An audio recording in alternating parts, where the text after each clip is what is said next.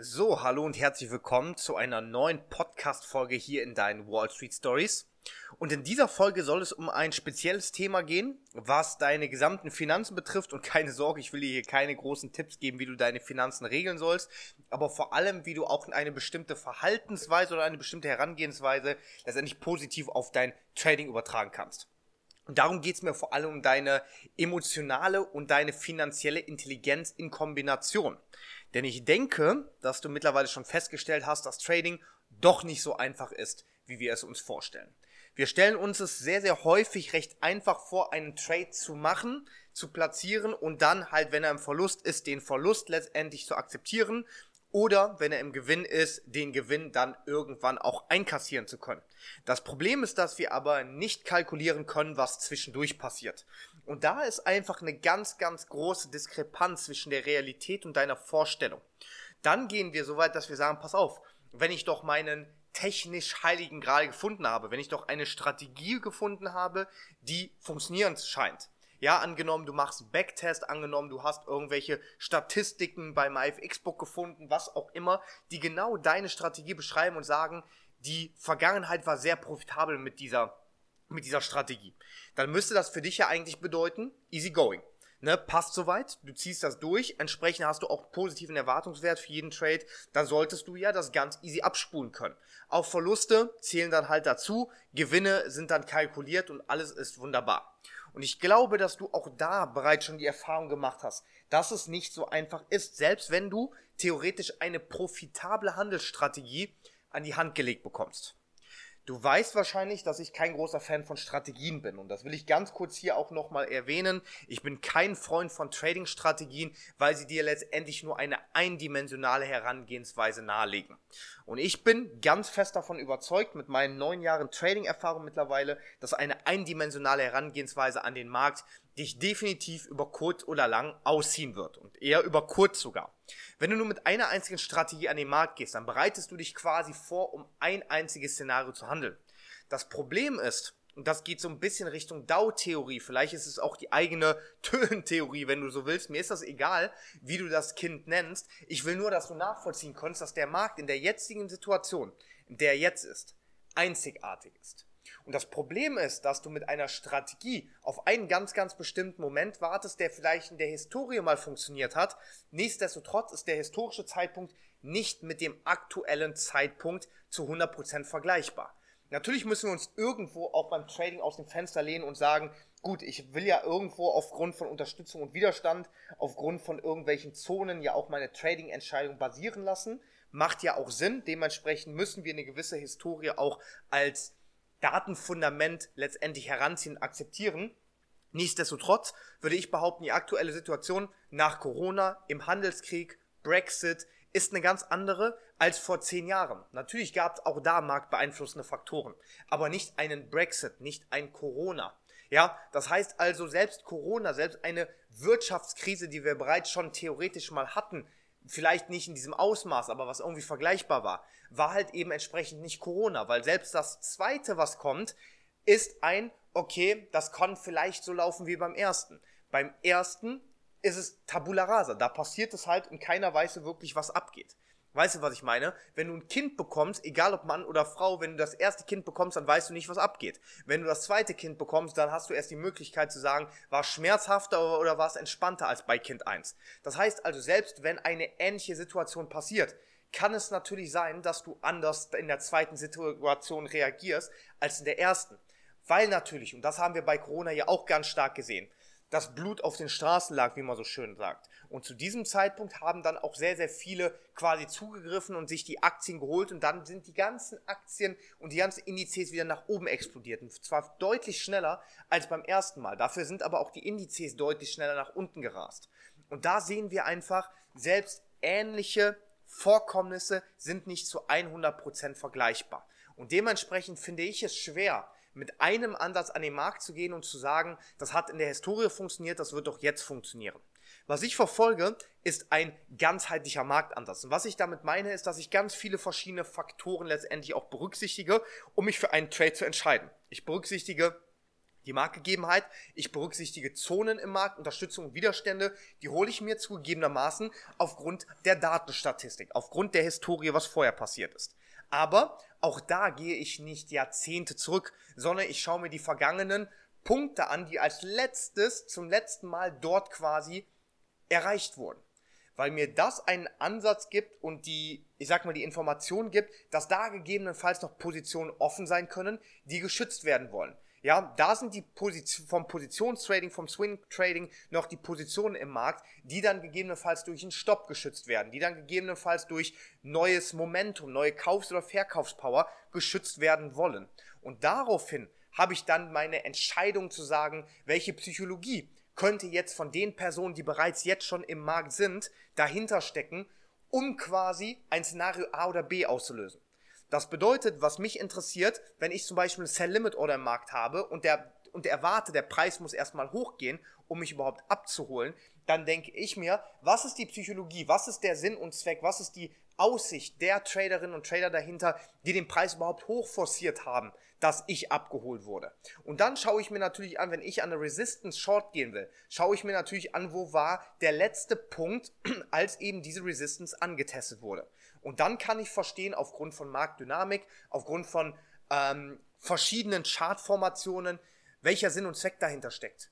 Welche Wahrscheinlichkeit, natürlich kann ich es nicht genau sagen, aber welche grobe Wahrscheinlichkeit dahinter steckt, ob dieser Widerstand hält oder gebrochen wird.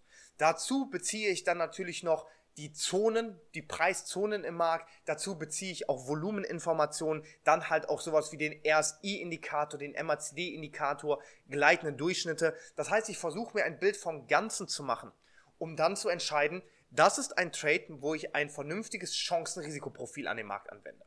Und das ist ganz weit weg von einer Strategie. Ein klassisches Beispiel, du tradest die, eine Ausbruchstrategie auf D1.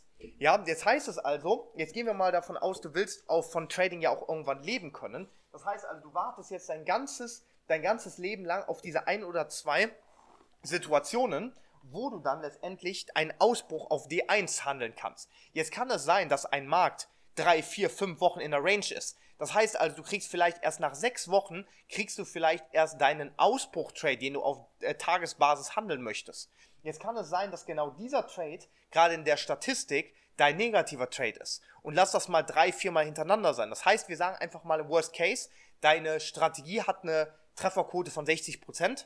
Von mir aus ein CRV von 2 zu 1, aber trotzdem, die ersten vier Trades sind die, die daneben gehen. Machen wir eine Milchmädchenrechnung. Bedeutet, viermal diese sechs Wochen vielleicht, die du dann wieder warten musst. Ein ganz grobes Beispiel. Ganz grob. Heißt, du musst 24 Wochen erstmal warten, ohne Plus-Trade um überhaupt ein, dein Setup einmal profitabel zu handeln.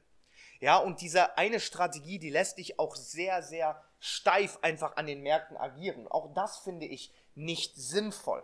Dementsprechend musst du dir immer überlegen, wenn ich dann zum Beispiel sage, ich habe zwei Strategien. Es gibt ja ähm, einige der Supercoaches, die sagen dir dann, pass auf, ähm, trade eine Eröffnungsstrategie, trade die, was weiß ich, London Breakout Strategie. Das Ding ist halt, wenn du jedes Mal in jedem Szenario eine andere Strategie tradest, dann siehst du den Wald vor lauter Bäumen kaum und du hast keine Chance, irgendwas vernünftig auszuwerten und du hast keine Chance, deinen Trading-Account systematisch zu handeln.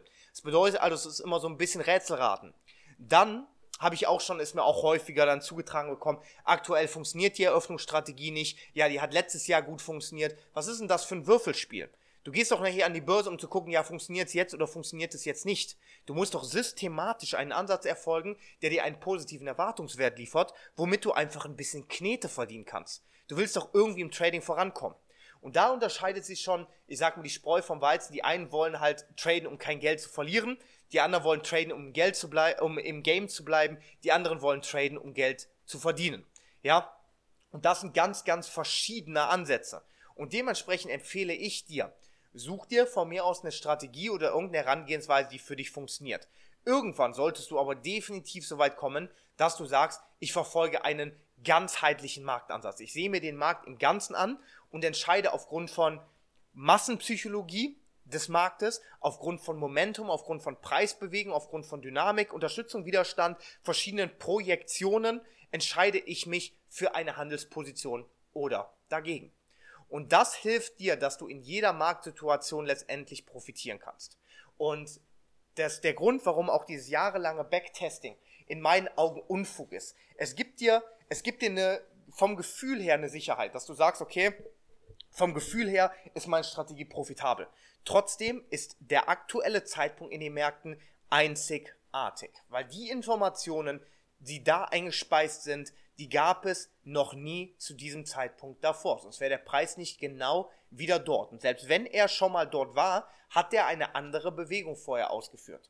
Und das ist der Punkt, warum Trading nur die 3% letztendlich leben lässt, weil sie sich auf ganzheitliche Situationen einstellen und anpassen können. Und auch eine Strategie, du musst dir mal überlegen, ein Expert Advisor, ein automatisierter Handelsroboter oder ein Handelsprogramm, macht ja nichts anderes, als eine Strategie auszuführen.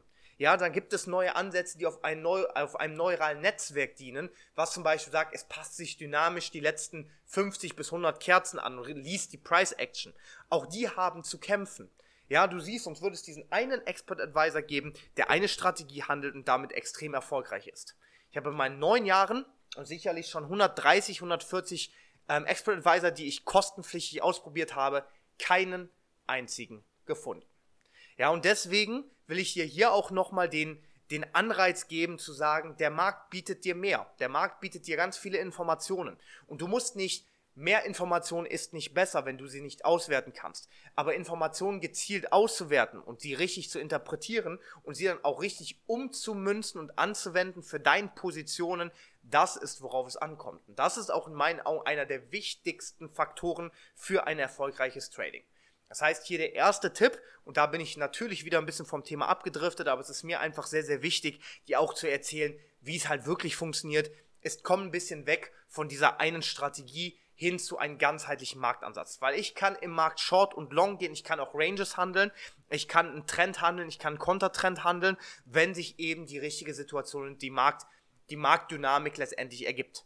Ja, und dann brauche ich nicht auf ein einziges Setup warten, sondern ich warte auf Chartformationen, ich warte auf Preisbewegungen, ich warte auf Saisonalitäten, auf ähm, Kohärenzen zwischen verschiedenen Währungspaaren und Märkten, um dann eine hochwahrscheinliche Trading-Situation erzeugen zu können. Beziehungsweise ich erzeuge sie nicht, sondern ich nutze sie.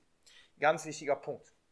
Und das führt halt entsprechend auch so ein bisschen zu dieser emotionalen Intelligenz an den Märkten, weil wir letztendlich denken, ja gut, wenn wir eine funktionierende Strategie haben, dann brauchen wir uns ja eigentlich keine Sorgen zu machen. Und das Problem ist, warum auch Backtesting sehr, sehr schwer ist oder sehr, sehr hinfällig, ist in der Vergangenheit sehen Crash-Situationen nach Riesengelegenheiten aus. In der aktuellen Zeit, wenn du in so einer Crash-Situation drin bist, spielen deine Emotionen eine Rolle. Und die lassen dich die Chancen nicht erkennen. Und das ist der Punkt, Backtesting ist eine reine Datenansammlung. Backtesting kann niemals deine Emotionen backtesten oder simulieren. Und dementsprechend kannst du damit vielleicht eine Strategie mehr oder weniger festigen. Es gibt dir dann ein gutes Gefühl, aber die Wahrscheinlichkeit erhöhst du dadurch nicht, dass du in einer jetzigen Situation deutlich mehr Vorteil hast oder beziehungsweise deutlich mehr profitieren kannst. Und vor allem die emotionale und psychologische Geschichte, die dahinter steckt, ist noch der ausschlaggebendere Punkt. Und die lässt sich leider nicht backtesten. Und dementsprechend brauchst du, um an den Märkten wirklich bestehen zu können, wirklich vorankommen zu können, brauchst du emotionale Intelligenz. Diese emotionale Intelligenz führt dich dazu, nicht diese kurzfristigen Be äh, Befriedigungen zu suchen, sondern halt diese mittel- bis langfristigen Befriedigungen, beziehungsweise, ich sag mal, Ergebnisse letztendlich dann auch zu erreichen. Und da liegt es relativ nah, dann auch mal ein Beispiel aus dem realen Leben zu wählen ich kann einfach nur von mir erzählen, weil ich der Einzige bin, wo ich wirklich weiß, wie es abging oder was in meinem Kopf vorging. Und ich habe mir irgendwann angewohnt, wenn zum Beispiel meine Freunde angefangen haben, ähm, ins Kino zu gehen, essen zu gehen. Irgendwann war es bei uns so gang und gäbe, sich Essen zu bestellen. Ja, sich jeden Tag Essen zu bestellen oder irgendwo essen zu gehen nach der Schule. Wahrscheinlich kennst du das auch schon, das Bütchen einfach bei dir um die Ecke. Das war früher oder später bei uns einfach ein Ding, was zur Selbstverständlichkeit wurde. Und auch da habe ich mir relativ früh gedacht, und ich war, ich war, bin sehr, sehr arm aufgewachsen. Ich will nicht drum rumsprechen, ich brauche hier auch kein Mitleid. Ich will einfach nur die Fakten darstellen, wie es war. Ich bin sehr, sehr arm aufgewachsen. Auch da dachte ich mir schon, pass auf, du hast jetzt diese Woche 4 Euro. Wenn du davon jetzt 2 Euro für eine gemischte Tüte ausgibst, dann ist das 50% deiner, deines Budgets für die gesamte Woche. Das klingt super traurig, war auch traurig, aber darum geht's nicht. Mir ging es einfach darum, wenn ich jetzt 50% für diese, für diese gemischte Tüte im Bütchen ausgebe, dann habe ich einfach für eine kurzzeitige Befriedigung, für dieses kurzzeitige Essen, was dann vielleicht die Freude bis hin zum Essen, während des Essens, dann letztendlich da war, Dafür habe ich 50% meines Geldes ausgegeben. Und da habe ich mir überlegt, pass auf, allein schon auf die Woche gesehen, sieben Tage, dann hast du vielleicht in fünf bis zehn Minuten was von dieser gemischten Tüte, gibst aber 50% deiner Ressourcen aus. Und da habe ich schon gemerkt, irgendwie passt das nicht. Und das habe ich mir letztendlich dann auch früher oder später zur Lebensmaxime gemacht. Als ich gesagt habe, wenn ich zum Beispiel essen gehe und ich mag gutes Essen, ja, ich bin auch ein Freund davon, ab und an mal essen zu gehen, wenn es dann was Besonderes ist. Und dann darf es auch mal ein bisschen teurer sein, weil damit natürlich auch ein bestimmtes Lebensgefühl, ein bestimmtes Ambiente erzeugt wird oder halt auch einfach ein besonderer Anlass gefeiert wird. Alles in Ordnung. Aber ich bin dazu übergegangen zu erkennen, dass mich kurzzeitige Befriedigungen kurzzeitig befriedigen, aber letztendlich gar keine nachhaltige Substanz haben. Deswegen habe ich halt für mich beschlossen, dass ich diesen kurzen Dingern, wenn ich irgendwie rausgehe, hier mal was trinken, da mal was kaufen, hier und da, komplett Abstand davon nehme. Weil ich gemerkt habe, diese kurzfristigen Erlebnisse, diese kurzfristigen Befriedigungen, die sind nicht lange da. Wenn ich aber das Geld spare, das Geld vielleicht irgendwie anlege, mit dem Geld trade und das toi toi toi, Klopf auf Holz, ich hoffe, das hat man gehört, ähm, wenn man das dann quasi vervielfachen kann, dann kann ich mir zum Beispiel von diesem Geld einen Fernseher kaufen oder ein Auto kaufen oder selbst einen Urlaub buchen. Und von all dem, die drei Dinge, die ich aufgezählt habe, habe ich länger etwas davon als von dieser gemischten Tüte. Jetzt einfach mal überspitzt dargestellt. Von einem Fernseher, wenn ich den kaufe, habe ich vielleicht durchschnittlich mindestens drei bis vier Jahre was davon, bevor hier der geplante Zelltod eintritt, kurz, ja, kurz nachdem die Garantie abgelaufen ist, wie auch immer. Aber dann habe ich einfach etwas für längere Zeit. Und das ist eine Lebensmaxime für mich geworden, die für mich persönlich, wenn ich das bewerten müsste, ich darf nichts bewerten, weil, ey, wer bin ich, um irgendwelche Lebensstile zu bewerten? Aber wenn ich das für mich einfach mal so festhalten würde, habe ich für mich die beste emotionale Intelligenz entwickelt. Weil ich gelernt habe, mich nicht mehr kurzfristigen Befriedigungen hinzugeben, sondern für die mittel- bis langfristigen Dinge stringent zu bleiben. Und das hat sich auch in der Ernährung wieder gespiegelt. Ich will jetzt hier nicht zu sehr abdriften, aber es ist genau das gleiche Ding. Da steht ein Pott Süßigkeiten vor mir. Ich weiß genau, wenn ich das jetzt essen würde, dann wird das kurzzeitig vielleicht geil schmecken. Danach würde ich mich aber vielleicht scheiße fühlen, weil ich mir dachte, oh nee, du, du hättest jetzt nicht die fünf Tafeln Schokolade da wegballern sollen. Ja, du hättest sie dir nicht direkt in den Rachen schieben müssen. Und dann denke ich mir am nächsten Tag beim Training, ja toll, jetzt habe ich ein bisschen mehr Wasser gezogen, jetzt ist vielleicht, jetzt bin ich unzufrieden beim Training oder fühle mich jetzt irgendwie unwohl und keine Ahnung was äh, Training versaut. Da denke ich mir lieber, pass auf, diese kurzzeitige Befriedigung, die du durch diese fünf Tafeln Schokoladen im Rachen ähm, letztendlich dann vielleicht für drei, vier Minuten hast und da, dich danach wahrscheinlich dann wieder scheiße fühlst, die lasse ich einfach weg und ziehe einfach weiter mein Ding durch. Und dadurch habe ich ein gutes Gefühl, weil ich auch diszipliniert bin und mich gut fühle. Am nächsten Tag habe ich ein gutes Training und dieser gesamte Aufwand von fünf Minuten kurzzeitige Befriedigung oder ich sag mal bis zum nächsten Tag Training, 24 Stunden Zufriedenheit, das ist der Vergleich. Warum erzähle ich dir das? Mir geht es darum, dass du das im Trading vielleicht auch mal versuchst. Diese kurzfristigen Trades, dieses kurz mit großer Lot Size rein, diese Gelegenheitstrades einfach mal nebenbei wir wissen, dass die keinen, keinen Sinn machen. Spätestens nach einigen unserer Podcast-Folgen hast du auch schon gehört, dass diese Gelegenheitstrades allein schon ähm, vom, von der Sinnhaftigkeit her einfach nicht, nicht hier reingehören, weil du halt diese Gelegenheitstrades nicht replizieren kannst. Und alles, was du nicht replizieren kannst, ist sehr, sehr schwer, um damit einen systematischen Vorteil zu erreichen. Nichtsdestotrotz, wenn wir das Ganze trotzdem mal weiterspielen, dann machen vor allem auch diese Gelegenheitstrades einfach keinen Sinn, weil du da letztendlich versuchst, kurzfristig dann diese Ergötzung zu erreichen. Ja, weil du kurzfristig versuchst, dann letztendlich so weit voranzukommen, dass du sagst, ich will kurz den Trade machen, einfach um entweder im Markt zu sein und kurzfristig das Geld zu verdienen, was auch immer da in deinem Kopf vorgeht. Und nichtsdestotrotz führt genau das dazu, dass deine kurzfristige Befriedigung vielleicht gegeben ist. Sagen wir mal, du gehst mit einem Lot Short im Euro S-Dollar und du hast 200 Euro mitgenommen. Kurzfristig ist das gut. Das Ding ist halt aber, wir sind mal ehrlich, du gehst ja nicht an den Markt, um einen Trade zu machen. Und das ver vergessen ganz, ganz viele Menschen dort draußen. Sie denken, dass sie alles auf eine Karte setzen können, dass sie diesen einen fetten Trade machen wollen. So be it. Dann hast du vielleicht mit einem 1000 Euro Konto mit einem Trade 5000 Euro gemacht. Aber was machst du, wenn du aufhörst danach und sagst, okay, das war's, das war alles, was ich jetzt hier machen wollte? Dann kannst du sowas tun. Dann kannst du halt wie im Casino gamblen und die Sache ist gut. Aber die meisten von uns, können mit diesen 5000 Euro, die du aus 1000 Euro gemacht hast, doch keine Jahrzehnte leben. Und dementsprechend bringt dir das nichts, diesen einen fetten Trade zu machen, wenn du danach einfach ganz normal weitermachen musst. Weil diese eine Situation für sich ist eben auch schwer vergleichbar mit anderen. Das heißt also, du wirst mit hoher Wahrscheinlichkeit so eine Situation, wo du genau die gleiche Gelegenheit siehst und genau das gleiche Gefühl bekommst, mit genau der gleichen Dynamik, diesen Trade nicht nochmal hinbekommen. Das heißt, selbst wenn du deine verdammten 5000 Euro gemacht hast, was bringt es dir? Dann kannst du dich vielleicht kurzfristig aufgeilen, nimmst ein Foto von dir als Bildschirmhintergrund und schreibst darüber Parte des Forex. Das bringt dir aber für kurze Zeit was. Aber nachdem spätestens dein, äh, deine 5000 Euro im Real Life ausgegeben sind, fängst du wieder an zu handeln. Und da sitzt du wieder bei Null. Und dementsprechend bringen diese kurzfristigen Befriedigungen im Markt ganz, ganz wenig, beziehungsweise gar nichts. Sie sind eher kontraproduktiv, weil sie dir sogar ein ganz falsches Emotionsgefüge geben, weil sie dir vielleicht kurzfristig einen Boost geben und sagen, alles ist Hammer. Und das habe ich natürlich auch zu Genüge durchgemacht.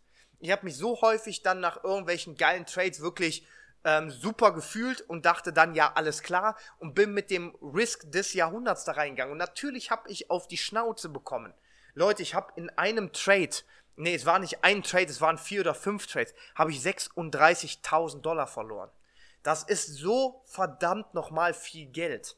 Und wenn ich darüber nachdenke, das könnte mindestens anderthalb bis zwei Jahre Miete hier in Dubai gewesen sein. Je nach Ort, je nach Wohnung. Und die in einem Moment zu verlieren, das ist so behindert, Mann. Das muss, da will ich gar nicht drum rumsprechen, aber genau das führt dazu. Und warum ich dir das erzähle, damit du so eine Scheiße nicht machst. Weil ich mich genau so hochgestapelt hatte, weil ich, da, weil ich davor wirklich sehr, sehr gutes sehr, sehr gutes Geld mitgenommen habe und auch sehr, sehr risikoreich dann gehandelt habe. Aber dieser eine Moment, der kam dann und der hat mir mehr genommen, als ich letztendlich in den paar Wochen vorher gemacht habe. Ich habe mich da an dieser kurzfristigen Befriedigung hingegeben, dass ich dachte, wenn es klatscht, dann wird's geil. Aber wie lange geht das gut?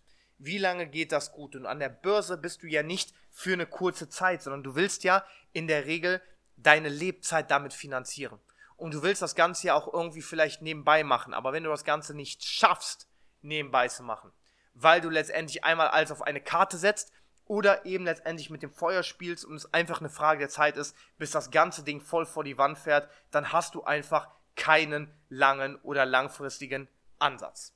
Und das ist sehr, sehr schwierig. Und dementsprechend können wir schon sehr, sehr gut diese Parallelen ziehen, warum wir im Leben diese emotionale und diese finanzielle Intelligenz verbinden müssen, aber auch im Trading. Wenn wir das so wollen, diese finanzielle Intelligenz ist vielleicht dieser technische Aspekt, einen funktionierenden Marktansatz zu haben. Und wenn ich, wie zum Beispiel am Anfang sagen, funktionierende Strategie, ich habe dir plausibilisiert, warum ich kein Fan von Strategien bin. Wenn ich sage, von, wenn ich von einer Strategie spreche, ich versuche da schon eigentlich penibel drauf zu achten, aber wenn es mir mal rausrutscht, da meine ich einfach einen ganzheitlichen Marktansatz. Oder, so wie ich es gerne zu sagen pflege, ein Setup.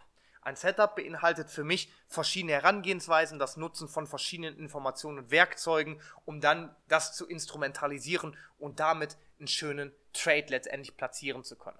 Und das kann vielleicht so ein bisschen als dieser finanzielle Aspekt gesehen werden. Es geht mal ein bisschen hoch und es geht mal ein bisschen runter, aber das ist so diese finanzielle Schiene.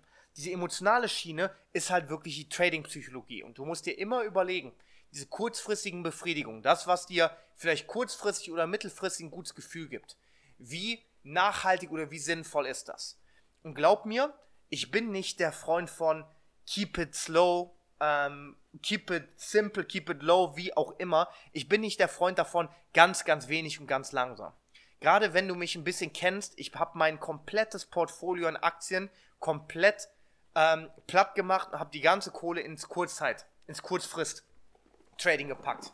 Einfach weil ich da zwar natürlich ein etwas höheres Risiko letztendlich sehe, weil ich da nicht so viel diversifiziere, aber weil da die Lukrativität, die Rentabilität für mich deutlich höher ist. Das heißt also, ich bin nicht der Freund, der sagt, pass auf, alles langsam und mach lieber 2% im Monat. Nein, gib Gas. Ja, je mehr, desto besser. Je größer, desto besser. Je geiler die Karre, desto besser. Je größer der Fernseher, desto besser. Ich liebe das, aber nichtsdestotrotz darf dein Verstand da nicht aussetzen. Und das ist der Punkt, warum ganz viele mit ihrem Hohlkopf gegen die Wand donnern. Weil ihr Verstand ab einem gewissen Punkt aussetzt oder sie ihn halt nicht mehr mitnehmen, sondern einfach Dinge geschehen lassen und sie versuchen im Nachhinein sich das zu erklären. Und das ist das Zusammenspiel zwischen dieser finanziellen und der emotionalen Intelligenz. Einen schlechten Trade zu machen, einen Gelegenheitstrade zu machen, dann danach zu sagen von mir aus, ähm, es war gut, es war nicht so gut, das ist eine Bewertung danach und dann übernimmst du Verantwortung und realisierst, okay, welches, in welchem Gefüge habe ich mich da bewegt.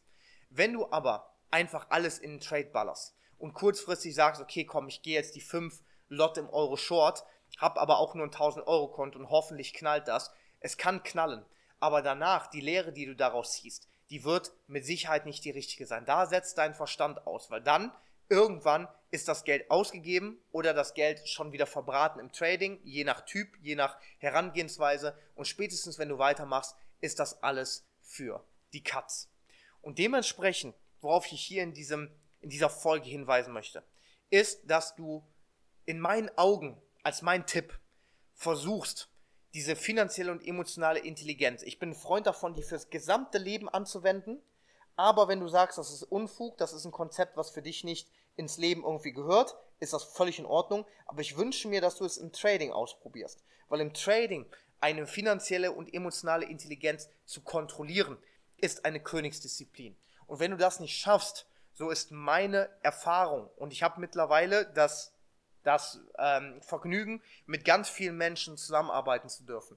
Die Erfahrung und die Informationen von vielen Menschen mitgeteilt zu bekommen. Und zwar auf einer extremen Vertrauensbasis. Und da habe ich einfach gemerkt, genau das ist der Punkt, wo es vielen an den Kragen geht. Ja, und ich möchte sagen, es gibt fast keine Ausnahme. Und ich finde es immer schwer, statistisch gesehen zu sagen, ich bin die Ausnahme. Im Zweifelsfall bist du nicht die Ausnahme. Im Zweifelsfall ist das ein Numbers Game und du gehst voll genau wie mit der Masse voll damit unter, so wie ich es auch gemacht habe.